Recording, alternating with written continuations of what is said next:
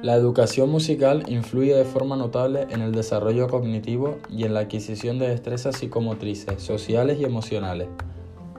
Investigaciones desarrolladas en el campo de la neurociencia han demostrado también los numerosos beneficios sobre la plasticidad cerebral de una práctica musical constante desde la etapa infantil. Sin embargo, para la generación nacida en la era digital, las fases iniciales del aprendizaje musical convencional que se concentran habitualmente en la realización de ejercicios repetitivos, frustrantes y aburridos, pueden ser un obstáculo importante y difícil de superar. Si se demuestra que las cualidades necesarias para superar los retos de un videojuego tienen una correlación con las que precisa un músico instruido, como por ejemplo la coordinación, la interacción social, la sincronización o la discriminación melódica y rítmica, los videojuegos musicales podrían emplearse como una herramienta didáctica efectiva para motivar a los alumnos en el aprendizaje y mejorar las habilidades de percepción y ejecución musical. Las mejoras técnicas que se produjeron en el sonido digital durante la última década del siglo XX sentaron las bases para el desarrollo de nuevas tipologías de videojuegos, en los que la manipulación de sonidos musicales constituía el centro de la mecánica del juego. Los primeros videojuegos musicales de acción rítmica como Dance Dance Revolution, Guitar Hero o Rock Band se basaban en una estructura que requería a los jugadores activar los diferentes botones de un controlador en forma de instrumento musical, como en los dos últimos ejemplos, o en una plataforma de baile, como en Dance Dance Revolution, para poder interactuar en sincronía rítmica con la secuenciación de una partitura musical predeterminada. Aunque los diseñadores de estos juegos no se habían planteado entre sus objetivos el desarrollo de habilidades musicales, pedagogos e investigadores vieron en ellos una posible herramienta didáctica para mejorar la competencia rítmica, la escucha atenta y focalizada o la lectura a primera vista de partituras. Un estudio realizado en 2011 en Estados Unidos puso a prueba las posibilidades didácticas del videojuego Rock Band para desarrollar habilidades musicales formales. Durante nueve meses se trabajó con un grupo de alumnos voluntarios de entre 10 y 11 años, con escasa o nula experiencia previa en el videojuego, que se reunían en el club Rock Band dos o tres veces por semana.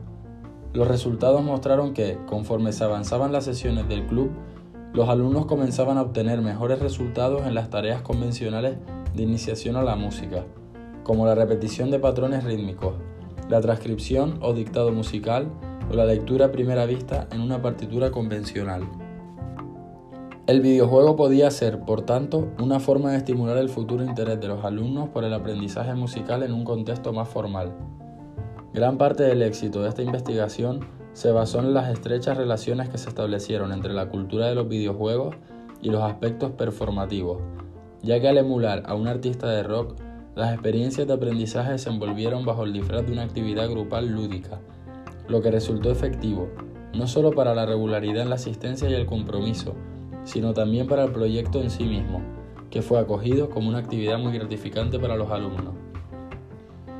Otras investigaciones, como la realizada desde la Universidad de Kent, en Reino Unido, entre 2014 y 2015, han centrado también parte de sus objetivos en demostrar la importancia de los aspectos motivacionales y creativos de usar videojuegos musicales en el aula. Las principales críticas a este sistema se han centrado, sin embargo, en evidenciar las carencias que juegos como Rock Band o Guitar Hero poseen a la hora de aprender la técnica de un instrumento musical real. Aunque se obtenga un resultado sonoro, pulsar el botón de un controlador no deja de ser una simple imitación del gesto necesario para poder hacer que vibre la cuerda de una guitarra real. Por esta razón, desde principios de la década pasada, Gran parte del esfuerzo de los desarrolladores de juegos de acción rítmica se ha dirigido a buscar la posibilidad de adaptar la interfaz del juego para que funcione con instrumentos reales sin perder las cualidades necesarias que debe poseer un producto videolúdico. Joe y Rocksmith fueron los primeros ejemplos de una nueva serie de productos basados en el aprendizaje musical gamificado.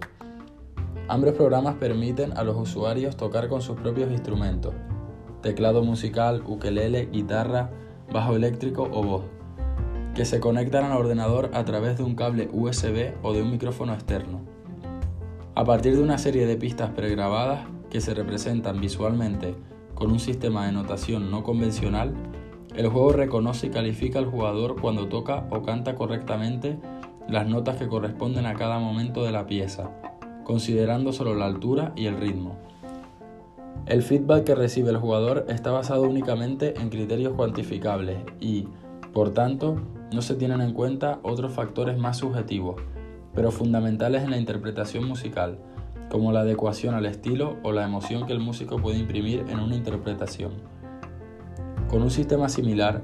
pero una aproximación más didáctica y un esquema narrativo definido, Musa se centra en introducir el aprendizaje de los instrumentos de teclado para niños de 6 a 11 años. Si bien su empleo en el aula es aún minoritario, las investigaciones realizadas hasta la fecha demuestran que ciertos videojuegos musicales podrían emplearse para fomentar la educación musical desde edades tempranas. El hecho de que los niños generalmente se sientan atraídos por los videojuegos puede ser aprovechado como un factor positivo para introducir el desarrollo de ciertas habilidades motoras y auditivas básicas que se precisan para tocar un instrumento musical real. Su potencial para promover el aprendizaje cooperativo y la motivación a través de una interacción social de tipo lúdico es también un interesante factor a tener en cuenta a la hora de incorporarlos como una herramienta educativa.